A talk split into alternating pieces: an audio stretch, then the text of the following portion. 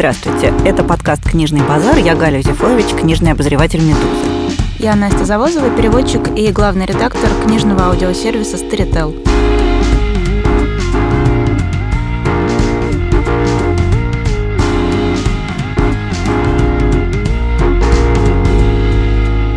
Сегодня мы собираемся посягать на святое, а именно разговаривать о классической литературе, о том, почему ее нужно читать, почему ее можно не читать, и что это вообще такое, и можно ли говорить о том, что она существует, и она какая-то одна на всех, или их много разных, и э, каждый конструирует себе классический канон, исходя из собственных взглядов, вкусов и предпочтений. И начать я, наверное, хотела бы с книги Гарольда Блума «Западный канон», которая вообще книжка довольно старая. В Америке она появилась, в Англии она появилась в 94 году. До наших Палестина, она дошла буквально год назад. Хочу сразу, Галя, простите, перебью, отметить, дошла до нас в прекрасном переводе Дмитрия Харитонова, который как-то очень э, осмысленно и вдумчиво подошел к процессу, переводил ее действительно, по-моему, если я не путаю, больше года. Но перевод, к сожалению или к счастью, не может сгладить основного посыла этой книги.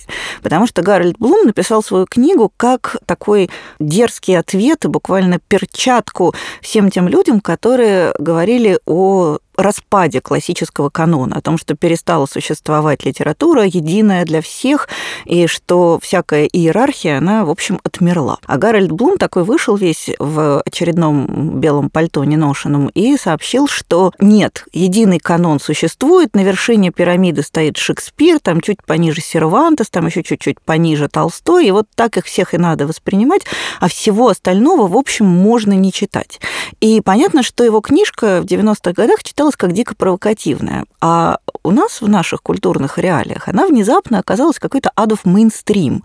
То есть все люди ее прочитали, и все сказали, уф, ну слава богу, наконец-то мы поняли, что классика, она классика и есть. А вот вы все с вашим мультикультурализмом, феминистской повесткой, афроцентризмом, э, тем, что про геев мало писано, что, в общем, как-то все писатели хорошие разные, вот это вот вы все подите прочь. Нам, наконец, Гарольд Блум объяснил, что классика классика, она классика и есть, а вы все дураки. Но, опять же, интересно, я плохо помню, потому что я читала отрывками эту книгу, вот как вообще Блум обосновывает выбор. Он говорит, я сам так подумал, придумал, или вот то, что больше всего читает, больше всего сохранилось, то и будем. Вот как он? Я забыла просто. Но у него идея состоит в том, что настоящая true классика – это то, что оказывает влияние на всю последующую традицию.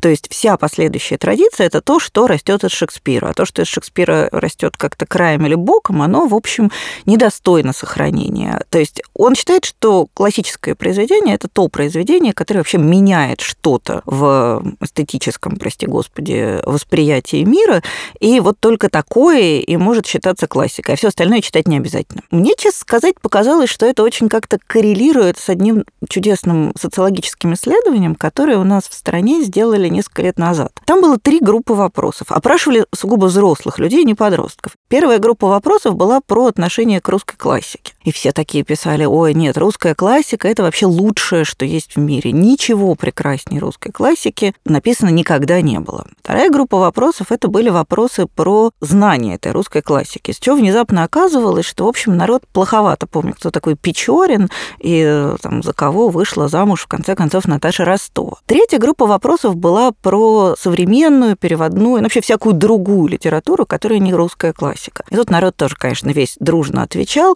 что а зачем ее читать, все равно же это не классика, а классика-то, понятное дело, лучше. Лучше уж читать высшие образцы, а все вот это вот, что новое, его читать не надо. Понятно, что вот тут бы Гарольд Блум, конечно, прям умер от счастья, потому что это фактически подтверждает его идею. То есть, собственно говоря, я всего лишь хотела сказать, что в нашей культурной парадигме есть очень четкое представление, что классика А существует, Б универсальна, В лучше всего остального. И, соответственно, такой недорогой способ прослыть интеллектуалом и вообще верно мыслящим человеком – это сказать, что я люблю классику. Вы рассказывали про это исследование, и я все думала, когда же и в какое время просыпается у широкого читателя невероятная любовь к классике. Потому что я, например, училась в самой обычной рабочей школе очень маленького города с программы по литературе, составленные, мне кажется, если честно, ну, в 50-е какие-то годы. Графом Уваровым, например. Ну, Вряд ли. Но я не припомню, чтобы эти уроки даже у меня, у человека, который любил читать, вызвали хотя бы какую-то любовь к русской классике. Наоборот, как только вот я помню, доходило до этих разборов, как Достоевский показывает нищету бедняков, почему Раскольников тварь дрожащая, цвета в романе «Преступление и наказание», серый, желтый и зеленый тротодамовый платочек, схемы какие-то по войне и миру. И все это было, я помню, настолько уныло, и это было уныло не одной мне, просто весь класс засыпал. У нас был гуманитарный, кстати, класс, то есть делались какие-то попытки нас несколько... Взбодрить? Взбодрить, да, нас там было 18 девочек. Я, если честно, могу признаться, что я начала читать какую-то русскую классику с некоторым удовольствием, мне кажется, лет 25, и еще много чего не прочитала. Так вот, возвращаясь к изначальному вопросу, когда же это вдруг у людей, которых учили, я думаю, что большей частью примерно так же, как меня, очень скучно и по произведениям, которые явно выходят за рамки эмоционального понимания, мы для них были маловаты. Когда начинается эта внезапная любовь к классике? Что происходит? Почему вот это так? Почему вообще все так цепляются за русскую классику? Я Мне кажется, знаю. что это такой дефолтовый выбор. Вот как этот создатель автомобиля Ford, Генри Форд, говорил, что ваш автомобиль может быть любого цвета, если он черный. То есть это выбор по умолчанию, который на самом деле ни о чем не говорит. То есть человек ставит себе галочку в соответствующей графе и чувствует себя молодцом. Но меня на самом деле гораздо больше интересует вот это представление о стабильности канона. Я вот тут позавчера была в гостях, и там я на полке нашла гениальную книгу 59 -го года издания узбекского государственного издательства, которая называлась «Полезные советы». Это потрясающая книга. Я вообще хочу и считаю, что она у каждого человека должна быть дома, потому что она включает в себя все от того, как приготовить лагман и заканчивая тем, как воспитывать детей. И вот в разделе про воспитание детей приводятся и вот рекомендации, что с детьми надо очень много читать, им надо, соответственно, рекомендовать правильную литературу и список правильной литературы. И начинать, конечно, рекомендуется с классики. Вот я должна сказать, что прочитав этот список классики на 59 год, то есть это вот не, не времен Очаковских, а вполне себе актуальное практически высказывание. И там, значит, Глеб Успенский, классика. В понимании 59 -го года это классика. Роман Гладкова «Цемент». Тоже очень классическое, важнейшее произведение. Ну, и понятно, что за номером один идет роман «Как закалялась сталь», и там дальше прекрасные поучительные примеры, как вот этот роман, абсолютная золотая классика, которая будет читаться всегда, как он поможет наладить связь между поколениями. Потому что как эта книга святая для родителей 59 -го года, так она святая для их детей, так она святая для их внуков. Вот. То есть представление о том, что канон это что-то такое очень стабильное, она на самом деле тоже удивительно стойка. Хотя мы все знаем, что канон, мягко скажем, подвижен. А еще иногда он формируется каким-то совершенно уму нерастяжимым способом.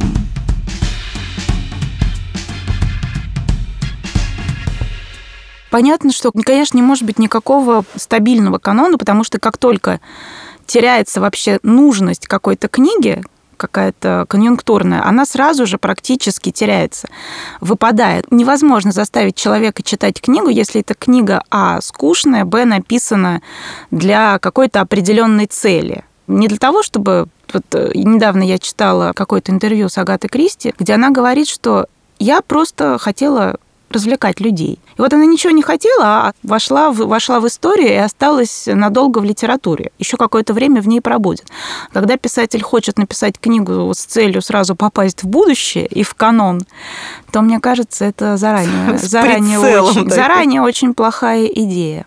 А я вот всегда в этой связи вспоминаю, конечно же, писателя Загоскина, который на протяжении ста лет считался вообще великим русским писателем. Его первый роман, это, я его даже читала, Юрий Милославский или «Русские» в 1612 году, а потом он написал буквально сиквел «Рославлев» или «Русские» в 1812 году. Вот этот самый Загоскин, он же на протяжении ста лет считался натурально великим русским писателем. То есть там Белинский про него писал, что это вообще там типа первый хороший русский роман. Кто-то его там сравнивал с Вальтер Скоттом, а тут же выскакивал Пушкин и говорил, что нет, нет, это сравнение унижает нашего Загоскина, он лучше, он круче, он настоящий, он тру писатель. И когда Лев Толстой еще писал свою «Войну и мир», ему говорили, что нафига нам еще один роман про 812 год, книга у нас уже есть, то есть у нас уже есть Рославлев, и вообще поди перечитай классику, говорили Льву Толстому. Кто вот с тех пор читал того Загоскина, кроме каких-то не несчастных студентов-филологов, которые вот кроме как в учебном процессе прочитали бы его доброй волей. Ну вот я читала Юрия Милославского, Дорославлева, прости господи, не взошла. А Юрий Милославский – это такой абсолютный лубок. Ну, из него, я думаю, получился бы либо комикс нормальный, бойкий, либо такой вот хороший фильм в жанре комикс, потому что там, значит, примерно глубина героев, она сантиметра полтора, а зато там много любви к родине и такого замаха в вечность. То есть вот Юрий, э, Юрий Милославский, он так прям сразу, как он говорит монолог, сразу понятно, что он не к собравшимся, например, обращается, а прям непосредственно к русскому читателю XIX века. И всем казалось, что это абсолютная классика где-то классика, примерно там же, где закалявшаяся сталь. Допустим, мы не берем книги, которые вошли в канон по каким-то там политическим соображениям. Есть, откуда меня очень интересует, откуда взялась вот эта идея, что детям, подросткам нужно непременно читать классику. Я вот, например, не знаю, мне кажется, рассказы Чехова – это одно из самых ну, если не ужасных, то очень травматических да. э, литературных переживаний. Господи, каштанка. У меня ребенок над этой каштанкой рыдал так, что я его не могла успокоить просто. Вот какому идиоту пришло в голову, что ребенку надо читать каштанку? Потому что про собачку... То же самое Достоевский «Преступление и наказание». Почему в школе читают именно «Преступление и наказание», а не, скажем, «Бесов», которые местами просто похожи на триллер? Но «Бес» очень длинный. На этот вопрос примерно можно ответить, потому что «Бесы» ровно в два раза длиннее, а еще есть э, поверье, что в «Преступлении и наказании» есть элемент детектива. И вроде как это должно расположить юного читателя mm. к этому прекрасному, без дураков, прекрасному произведению. Ну вот «Бесы длинные», а «Война и мир» никого не смущает вообще. Потому что тогда уж исключить, если по длине, тогда «Война и мир» просто бы не прошла бы ни на какой уровень выборов. Ну, у нас же есть еще вот это мое любимое представление о том, что классика, она на самом деле не про эстетику и не про литературу, она про этику. И что вот если мы читаем классику, то мы от этого как-то сильно духовно растем. Есть это известнейшая, на мой взгляд, ужасно позорная цитата из Нобелевской речи Бродского, которую все время все цитируют, а мне кажется, до сих пор прям неловко. Про то, что человек, который читал Диккенса, он с меньшей вероятностью там наставит оружие на человека, который Диккенса не читал. А тот, конечно, который не читал, он сразу там шмальнет от бедра и, в общем, совершенно э, не испытает никаких угрызений совести. И на самом деле эта точка зрения, я ее периодически встречаю у своих студентов, которые, значит, я с ними читаю современную литературу. А они мне, значит, пишут эссе. И в этих эссе они время... Нет-нет, да и прорежется фраза. Чему нас учит эта книга? Вот то ли дело, чему нас учит Хемингуэй, например, который у них уже канает по разряду великой классики. То есть есть вот это поверье тоже, что классика, она как-то способствует тому, чтобы ты стал лучшим человеком. Но она, вот представление о том, что есть какая-то классика, которая тебя воспитывает, она вообще, мне кажется, довольно вздорным, потому что вот как показывает пример того же Загоскина или той же закалявшейся стали, само понятие классика ужасно текучее. И вот это обсуждение того, что будет классикой через сто лет, это прям мое любимое. Как будто мы знаем. Как будто мы доживем. Да, вот это, конечно, важное соображение, потому что мы же все равно не доживем. И чем мы так беспокоимся? О том, войдет ли Водолазкин в канон русской литературы? Да бог с ним, войдет, не войдет. Сейчас нам от него хорошо. Через сто лет пускай у них они сами разбираются. Да, это их проблема. Жить в эту пору прекрасно. Уж не придется мне, не тебе. Есть такой проект, называется «Библиотека будущего». Смысл состоит в том, что известный писатель, действительно известный во всем мире, закапывают э, в норвежском лесу, закладывают в капсулу написанный им э, небольшой роман, повесть, рассказ в любой форме, но прочитать этот роман можно будет через сто лет. И, казалось бы, очень хороший проект, но он явно не для нас. И даже если эти книги, которые выкопают через сто лет, станут классикой, и даже если они научат чему-то человечество, мы не станем лучше, и это никак не заставит нас задуматься. Нас это может заставить задуматься о каком-то биохакинге организма, если есть какие-то очень большие фанаты Маргарет Этвуд, которые захотят протянуть лет сто. Но это особенно показывает, насколько бессмысленны все разговоры о том, кто войдет в будущее, каким будет канон завтрашнего дня. Мне кажется, надо разобраться с тем, что происходит сегодня, и дочитать бы. вот это представление о том, что актуальное состояние, актуальный момент, он будет длиться вечно, и что он длится вечно, и что Шекспир не утратил ни капли своей актуальности, а Водолазкин не утратит ни капли своей актуальности через сто лет, мне кажется, что это, в общем, точка зрения совершенно исчезнувшая, ну, в общем, вымирающая на глазах. И она остается только в качестве такой вот ультраохранительной позиции людей, которым очень страшно. Страшно остаться в мире без ориентиров, страшно остаться в мире, где а, никто не знает, как правильно, и никто тебе не выдаст вот навечно определенный список того, что вот прям маст, а без остального можно обойтись. У меня был знакомый современный актуальный грек, который э, твердо считал, что он прекрасно читает Гомера и все понимает. Вот он берет древнегреческого Гомера и все понимает. И он, значит, его понимал, а потом мне пересказывал, что же он там понял. И было понятно, что у человека вообще какая-то совершенно смещенная картинка в голове, при этом он говорил, нет, мы в школе это проходили, это вот там прям наше культурное наследие, что вы нам рассказываете, что мы тут не понимаем. Он даже грамматику не понимал. И вот это, и на самом деле, когда мы сегодня читаем какого-нибудь условного Диккенса, которого я, кстати, очень люблю, нужно понимать, что мы даже грамматику не понимаем. То есть нужно понимать, что это вот не актуальное чтение, которое как сегодня для нас написанное, а нечто совершенно иное. Для того, чтобы вообще понять, что там написано, нужно прочитать большой комментарий и как-то это осмыслить. А вот э, любовь к классике в ее актуальном виде, она совершенно откидывает вот эту вот идею э, диахронного восприятия. Она считает, что вот Диккенс, он конкурирует с Водолазкиным, условно, что их нужно выяснять, кто круче. И вот, кстати, у Гарольда Блума это очень важная мысль. Он как раз говорит, что очень правильно, чтобы любой писатель, пишущий сегодня, внутренне конкурировал с классикой, с, высоч... с высочайшими образцами. Ведь это, на мой взгляд, верный путь к творческой импотенции. Вот как ты сядешь и начнешь думать, я круче Шекспира или не круче. И в этот момент думаешь, не, лучше я пойду это вагон разгружу.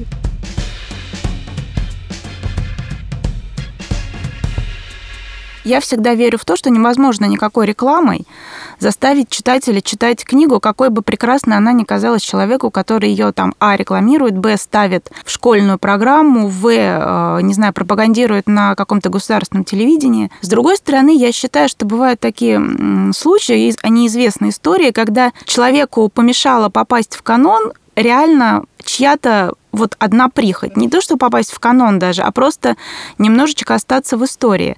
У меня есть любимая история про английскую писательницу Барбару Пим. Она была очень-очень популярна в 50-е годы. Она писала такие очень интересные, очень живые, острые романы о девушках в таком новом нарождающемся классе женщин. Это женщины, которые родились, скажем так, в одно время, а жить им довелось совершенно при другом укладе, как они, соответственно, подстраиваются под новое послевоенное время. Как правило, это девушки из обедневших, приличных таких семей, это дочери церковных служащих, это дочери каких-то поверенных. То есть такой приличный, крепкий средний класс. И явно, что еще даже до войны предполагалось, что все они как-то, ну, скорее всего, выйдут замуж. А после войны уже стало понятно, после Второй мировой, я имею в виду, что... Замуж не за кого. Замуж... Да нет, не то, что не за кого, а это не единственный вариант. И она писала очень смешные, очень бойкие романы, действительно очень похожие на Джейн Остин по стилю и духу, о вот этих вот девушках, которые живут, э, которые вместо сельской глубинки с прекрасным мужем священником и, и там, не знаю, выводком детей, живут в городе, пытаются как-то найти работу, устраиваться, работать машинистками, стенографистками, секретаршами и пытаются как-то жить сами по себе, и им это очень нравится. И Барбара Пим действительно в 50-е годы она была на высоте, потому что действительно очень-очень хорошая, очень смешная, очень качественная английская литература. И тут случились 60-е. И вот в 60-х Барбара Бим понесла в издательство какой-то свой очередной роман про вот этих вот прекрасных бойких барышень. А редактор ей сказал, женщина, ну что, не видите, у нас на дворе 60-е, вот э, Тимоти Алири, психодел, наркота. А вы тут... Сексуальная революция. Да, а вы здесь со своими женщинами, которые пьют чай, решают чужие проблемы, потому что у них своих, слава богу, нет, потому что они не замужем прекрасно проводят время. И на целое десятилетие Барбара Пим просто оказалась э, выкинутой из какой-то литературной жизни. И это ей действительно помешало, потому что я еще не знаю, здесь очень мне кажется, очень важно затронуть такую тему, как в канон, каком-то вот общепринятом каноне, как, как мало смешного. Ну нет. Ну, Ну, ну, нет. Ну, Ну, а что? всякого. Ну, русской классики дофига смешного. Мы тут с детьми читали, извините, «Капитанскую дочку». Ну, Мы ржали просто как кони, как он... Какой год написания «Капитанской дочки»? Вот я говорю, почему все так возбудились на Сальникова? Потому что, слава богу, это ты обнаружил, что чел- это человек, русская литература, это как человек... Роман Петрова в гриппе, вокруг да, него. Да, который всю, всю жизнь стоял в таком в черном траурном костюме, и ты думал, господи, что же это такое? Что же, э, мужик, что случилось? Кто умер? А потом выяснилось, что все нормально, у него под этим черным костюмом красные трусы с Дедами Морозами. И все как-то все выдохнули. Слава богу, в общем, есть у нас Сальников, есть какая-то надежда. Но сам факт, очень мало смешного в классике. И если мы вспомним историю с э, Боллинджеровским призом, который вручается за лучший э, юмористический роман э, в англоязычной литературе, его в прошлом году просто не вручили, потому что ни один роман не насмешил членов жюри. Но это про сейчас ситуация. То есть мне кажется, что это все таки не про классику и не про канон. А если возвращаться к вашей Барбаре Пим, то мне кажется, что есть пр- прекрасная утешительная история обратного свойства. Например, роман Джона Уильямса «Стоунер», который был такой унылая, пыльная литература, которую никто не читал. В 80-е годы его как кто поставил на полку, так с тех пор никто ее и не брал. А потом, уже буквально в 21 веке, то есть через сколько-то лет после смерти, собственно, Джона Уильямса, роман внезапно переоткрыли. Вот сегодня он абсолютнейшая классика. И мы только удивляемся, где были глаза у людей там в конце 20 века, которые этого всего не ценили. А у меня еще любимая история про то, как в канон попал Толкин. Он оттуда буквально вашу Барбару Пимта как раз и выпинул, как мы понимаем. Потому что первое издание «Властелина колец» вышло в 49 году. Как раз когда дочери викариев, они осваивали новое пространство мегаполиса. И никому не были нужны все эти эльфы, гномы, вот это вот весь этот пафос и вся, весь этот эскапизм. И «Властелин колец» очень плохо зашел. А в 63-м, по-моему, году его переиздали в США, и дети, цветы, вот эти хиппи, они поняли, что, блин, это же про них. Там вот такие с длинными волосами, тоже все такие романтические, не от мира сего. И Толкин попал в канон именно благодаря тому, что вот он очень хорошо пришелся определенному типу людей, попал в определенное время. Если бы в этот момент его бы в Америке не переиздали, сегодня бы у нас не было вот этого культа «Властелина колец», и эта книга абсолютно бы выпала. Нам кажется, что канон формируется объективно, а на самом деле никакой объективной классики на свете нет и быть не может, потому что она вся такая текучая. Сегодня классика, завтра не классика. Вдруг попала в классический канон, а тут вдруг из него выпало, и все забыли.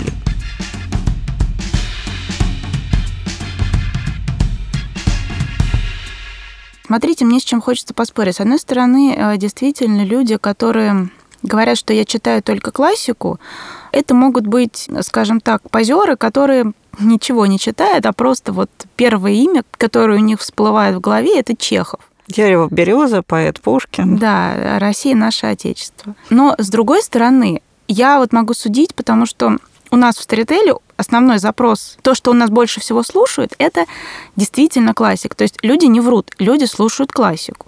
Люди слушают э, даже не сколько классику, сколько какие-то очень привычные вещи. Например, у нас есть люди, которые отслушали все 57 часов графа Монте-Кристо. По-прежнему в, в топе всех топов Айн Рэнд и Джордж Оруэлл 1984. Я не знаю, какова причина, но есть сам факт, что вот этот канон, он, с одной стороны, помогает людям хоть как-то ориентироваться. Но вот ты ничего вообще не знаешь, ты приходишь, такой, окей, знакомое имя, Чехов, Оруэлл. Ты хоть как-то ориентируешься. И вот не очень понятно, что с этим делать, потому что но есть много чего другого, что можно почитать. Почему, не знаю, почему все так хватаются по-прежнему за Оруэлла? Неужели, не знаю, там, ну, хорошо, Маргарет Этвуд сейчас можно еще почитать, рассказ служанки после сериала. Ну, после сериала все что угодно можно почитать. Но я вот прежде чем мы перейдем к разделу принесения пользы, я хотела бы рассказать, я однажды ехала в автобусе, и рядом со мной стоял два молодых человека, лет, наверное, 20, которые один другому говорит, слушай, знаешь, я вот тут думал почитать Достоевского, а потом я зашел, глянул, слушай, отзывы такие противоречивые. И на самом деле, мне кажется, это очень такая хорошая жизненная история, которая показывает, что вот это представление о монументальности и обязательности классики, оно постепенно размывается. И вот эти два мальчика, которые реально для того, чтобы узнать, надо читать Достоевского или лучше почитать, ну, я не знаю, Джулиана Барнса, они заходят на сайт, например, LifeLib или FundLab. И там, соответственно, читают отзывы на Достоевского. Если они видят, что что-то Достоевский набрал три с половиной звездочки, они лучше пойдут и почитают какого-нибудь Айзека Айзимова, у которого 4,8 рейтинг. И вот то, что э, литература становится все более плоской, что канон все меньше определяет чтение, да, он сохраняется в качестве такого вот последняя твердыня, это такая цитадель. Но все окружающее пространство захвачено ордами варваров, то есть нас, и очень скоро эта цитадель тоже падет в силу своего абсолютной бесполезности. Нельзя ориентироваться на Толстого и только на Толстого в мире, где ежедневно публикуется 10 тысяч наименований книг.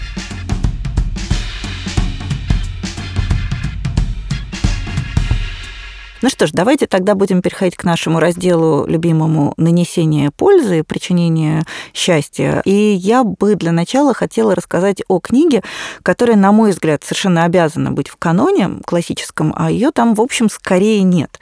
И это книга Владимира Галактионовича Короленко «История моего современника». Это вообще, наверное, главная книга моей жизни. Я вечно про нее всегда рассказываю. И мне кажется, что отношение к ней в рамках нашей российской словесности очень не несправедливое. Дело в том, что Короленко был абсолютнейший святой праведник. Он был человек, который никогда не мог договориться ни с каким режимом, не потому, чтобы он был какой-то такой принципиальный бунтарь и возмутитель спокойствия. Он просто всегда был за справедливость. А поскольку не бывает идеально справедливой власти, то у него не ладилось ни с царским режимом, ни с, ни с советской властью, в общем, ни с кем ему хорошо не жилось.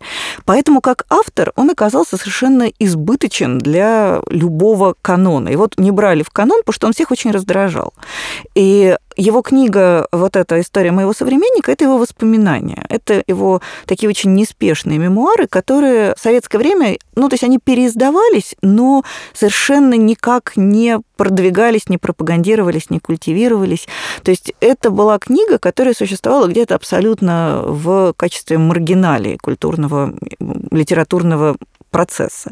И на самом деле это книга, которая, на мой взгляд, гораздо лучше, чем, скажем, широко известные былое думы Герцена.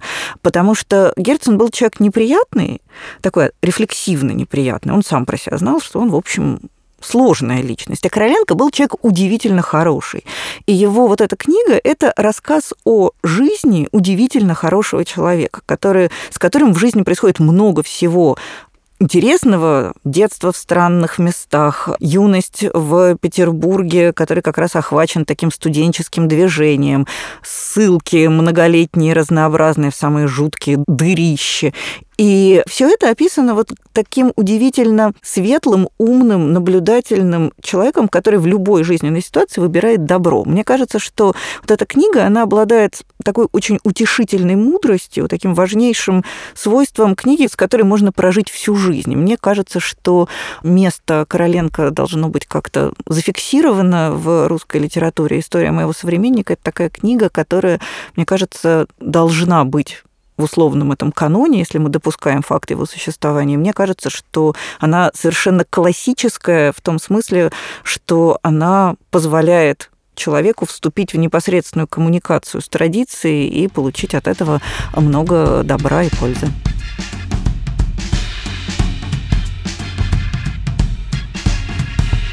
Я хочу рассказать про книгу писательницы, которая у нас почему-то в первую очередь ассоциируется с таким в самом унылом смысле этого слова классическим романом «Миддлмарч» Джордж Эллиот. Тут э, нужно вспомнить, что Джордж Эллиот вообще-то долгое время не признавали в обществе, потому что она жила тоже со своим издателем, совершенно, скажем так, не оформляя брак. Какие-то популярная тема среди английских Абсо- писательниц 19 Абсолютно. Века. У нее, у нее была совершенно невероятная биография. Она жила дома у своего любовника, тоже какого-то человека, который вращался в литературных кругах, и, собственно, в эти круги-то ее ввел, когда она только-только прибралась в Лондон. А надо бы сказать, что в этом доме уже жила жена этого человека, его первая любовница. Но когда там поселилась Эллиот, жена с первой любовницей объединились вместе. И Эллиот все-таки выгнали, потому что почувствовали в ней какую-то невероятную угрозу.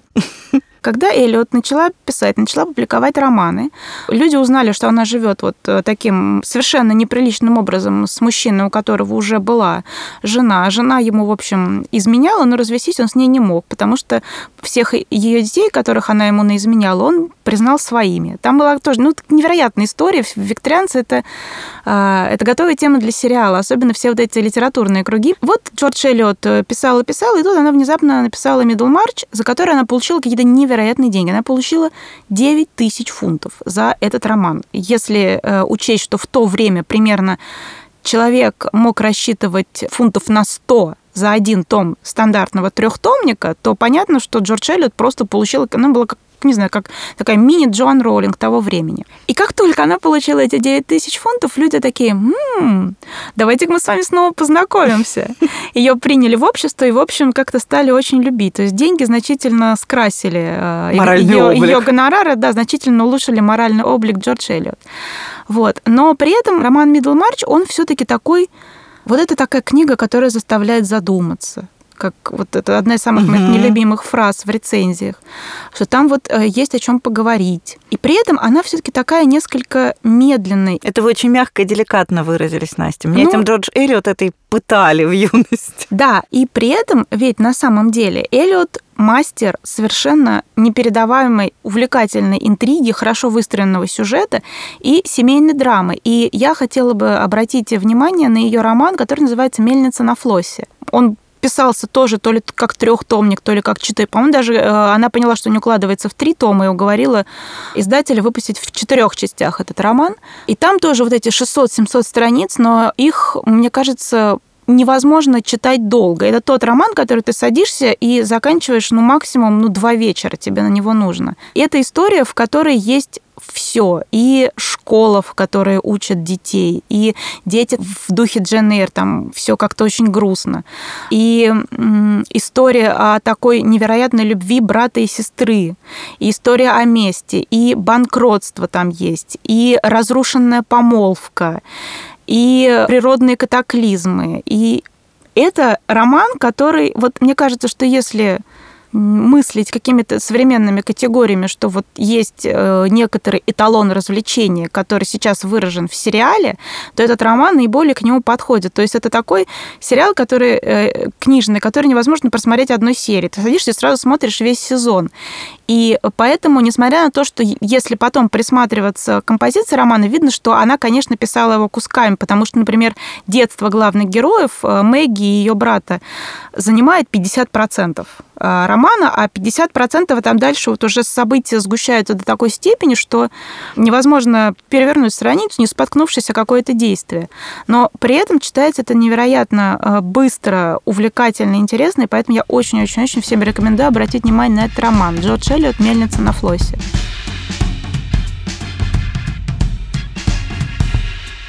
А я хочу рассказать про книжку тоже из такой странной русской потерянной классики.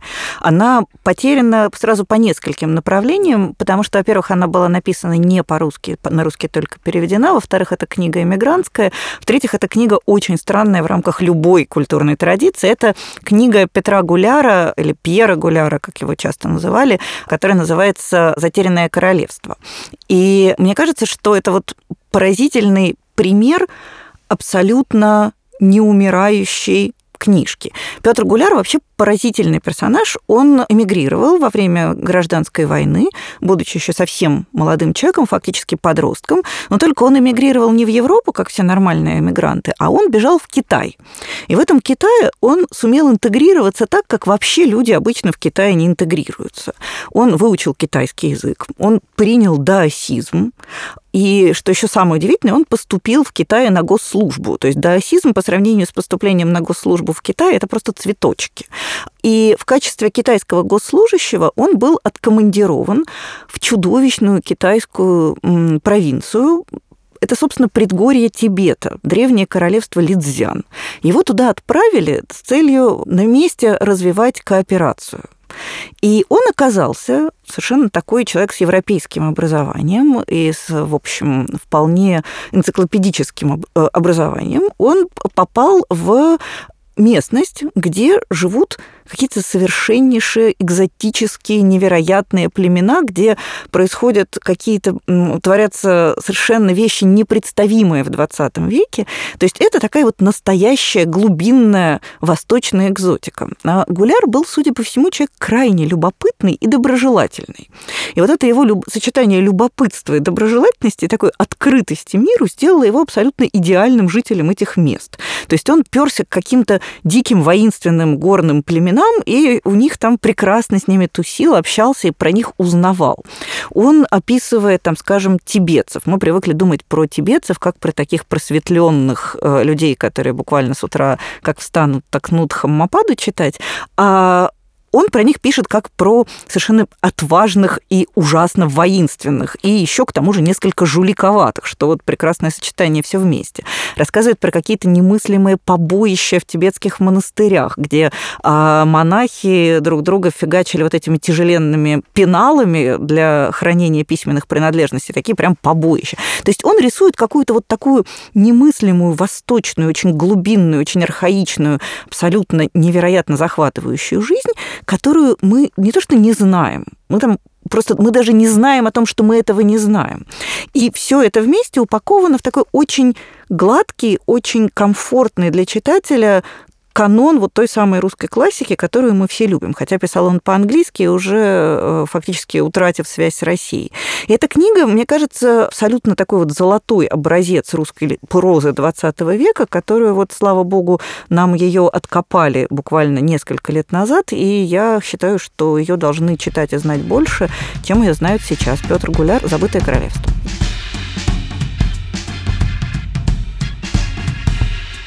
Я хочу рассказать о книге, которая является на Западе, особенно в американской литературе, такой устойчивой частью канона женской прозы, феминистической прозы, но при этом у нас она почему-то не так известна. Возможно, мне это кажется, но в любом случае мне бы хотелось побольше о ней рассказать и сделать так, чтобы об этой книге узнало как можно больше народу. Это небольшой роман Сильвии Плат «Под стеклянным колпаком». Сильвия Плат вообще была поэтессой, но я считаю, что в прозе она достигла какой-то вот концентрации своего поэтического таланта, потому что это невероятная фиксация того, как талантливый действительно без дураков талантливый человек не выдерживает столкновения с миром в какой-то момент, и вот этот талант оборачивается против него таким лезвием, которое, э, в общем-то, э, и сводит ее в глубины безумия, потому что жить на свете с таким восприятием мира, с таким невероятно э, острым, это все равно, что жить без кожи. И этот роман, он невероятен тем, что он очень, во-первых, у него интересная очень композиция. Первая часть это такой очень, очень традиционный, очень смешной, э, небольшая такая романетка о приключениях девочки в Нью-Йорке. Вот она выиграла конкурс, э, приехала работать э, стажеркой в глянцевом журнале. И вот она ходит по разным мероприятиям, берет какие-то интервью, пишет статьи и фиксирует эту вот жизнь Нью-Йорка 50-х годов с вечеринками, с какими-то невероятными приключениями, с наркотиками, с танцами, а, с жизнью в женском общежитии, когда кто-то блюет в туалете, а кто-то держит э, тут же подружку за волосы. Вот все как надо. И ты, когда ты начинаешь читать, ты настраиваешься на то, что это будет такой веселый, смешной роман о нравах. Такая фиксация эпохи. И внезапно, точно так же, как у главной героини, вот из-под ног уходит мир, точно так же роман переворачивается, и главная героиня спускается вот эти в бездны безумия, потому что ей хочется писать, ей хочется попасть э, на другую стажировку в школу писателей, ей хочется, а ее не берут туда.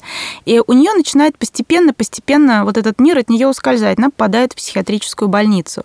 И то, как она описывает свое вот это постепенное а, опускание в черноту и как ее там лечит, это чтение не для слабонервных. Люди, которым было не очень хорошо от Янагихары, просто не считали на самом деле вот эту вторую часть романа «Под стеклянным колпаком» Сильвии Плат, потому что там вот это просто не непрекращающийся ужас.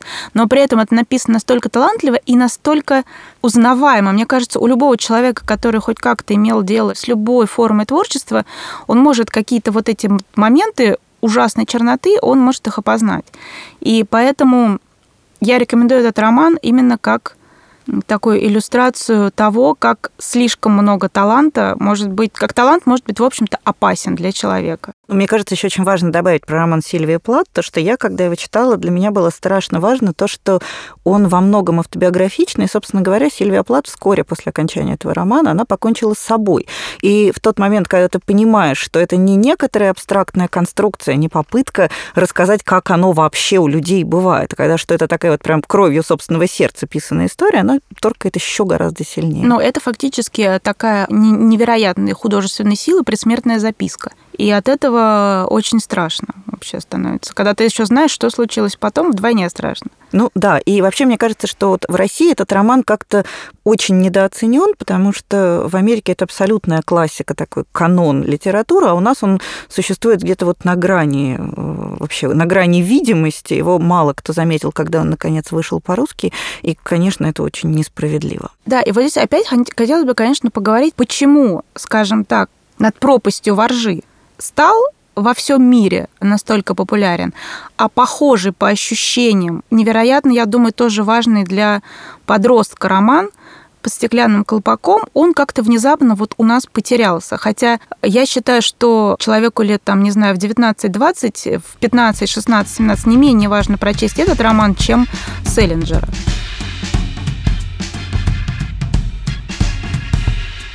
Ну, хорошо, и тогда третьим я бы хотела порекомендовать роман, который демонстрирует неабсолютность национального канона. В прошлом году в России, наконец, вышел роман Форда Медекса Форда «Конец парада», точнее, первая его часть. И вот тут стало понятно, насколько российское представление о классической, скажем, английской литературе отстроено от английского понимания английского канона. Потому что в Англии это великий роман, во многом предопределивший все развитие английской литературы в 20 веке, потому что роман этот написан в 20-е годы, и он такой фундамент всей английской позднейшей литературы. Ну, начиная с того, что трудно читать и понимать, скажем, прозу Ивлена Во, который у нас очень плотно встроен в наш канон, не читая Форда Медекса Форда. В России этот роман вообще никто не заметил. То есть он просто с таким чпоком ушел в глубину. И я, когда собралась писать на него рецензию, я решила, что я немножко погуглю, чтобы почитать, что другие умные люди про него написали, наверняка же написали. Я обнаружила там типа три отзыва на сайте «Лабиринт», и на этом, собственно, все. То есть у нас никто не понял, что к нам наконец добралась великая классика 20 века. Это история про человека и его очень несчастливый брак. Главный герой, Кристофер Тидженс, он такой невероятной мощности интеллектуал, и, как мы бы сегодня сказали, слегка аутист.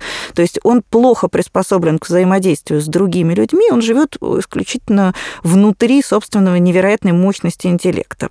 Кроме того, он еще насквозь состоит из какой-то такой архаичной рыцарственности. Он хочет вести себя в любой ситуации, он выбирает какой-то такой рыцарственную стратегию поведения, и понятно, что сочетание всех этих признаков не способствует его персональному счастью. Он крайне неудачно женат, жена над ним так вполне осознанно, с удовольствием издевается, он любит девушку, с которой у него он не может с ней завести даже романа, потому что он очень рыцарственный. Ну, в общем, собственно говоря, потом он идет на войну, это еще и великий роман о войне Первой мировой.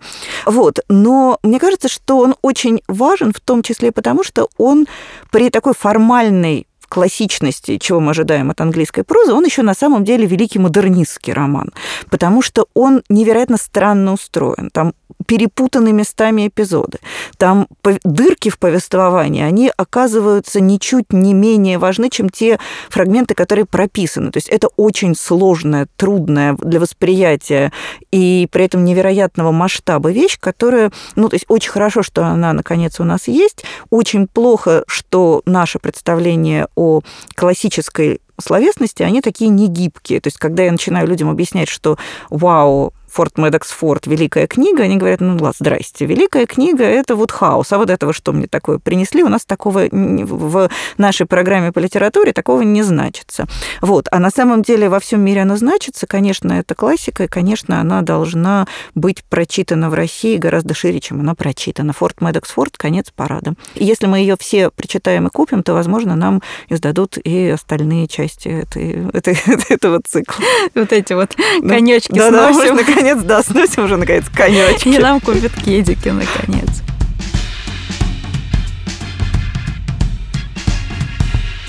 Я хочу рассказать про книгу, которая на самом деле довольно, ну, мне кажется, уже около 10 лет, наверное, назад если я ничего не путаю, вышла по-английски, и которую нас перевели только сейчас. И я боюсь, что эта книга тоже может остаться незамеченной, а она не, она не просто потрясающая, она еще, а, очень смешная, и, б, это книга, которая нужна именно русским читателям. Есть такая а, американская журналистка, публицистка и писательница Элиф Батуман, американка турецкого происхождения. Она долгое время писала эссе для журнала N плюс 1, для Нью-Йоркера, для многих каких-то выдающихся известных американских изданий. И потом свои эссе она собрала в одну книгу. И все эти эссе, они о русской литературе и о русской культуре, и о том, собственно, как э, Элиф учила русский язык, русскую литературу и что с ней происходило.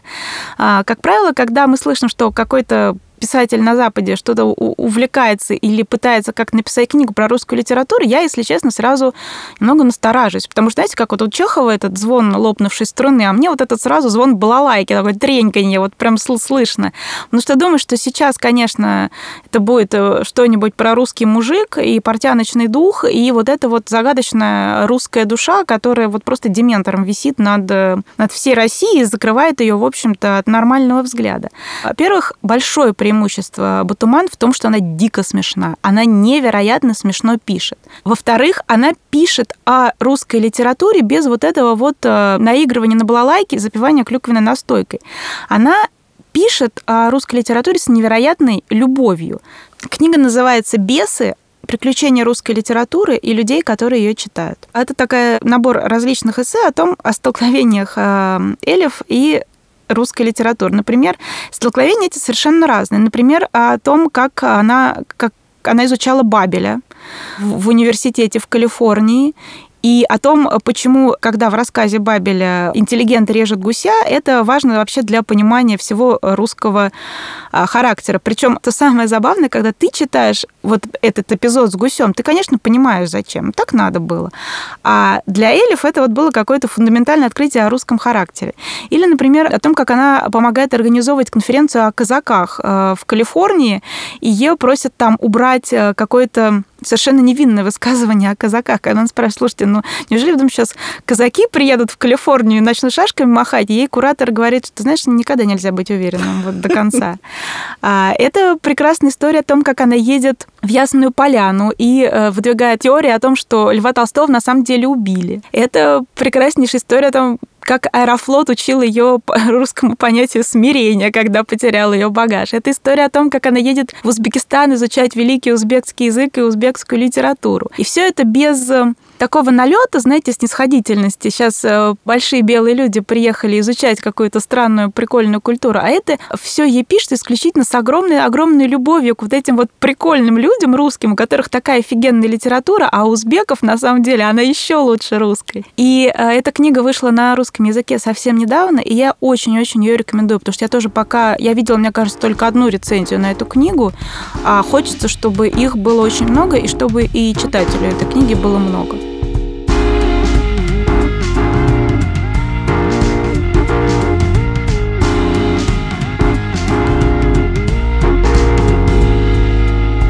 Ну что ж, наверное, на этом мы закончим наш разговор о классике. Читайте не только классику. Я Галя Зифович, книжный обозреватель «Медузы». До свидания. Я Настя Завозова. Пока.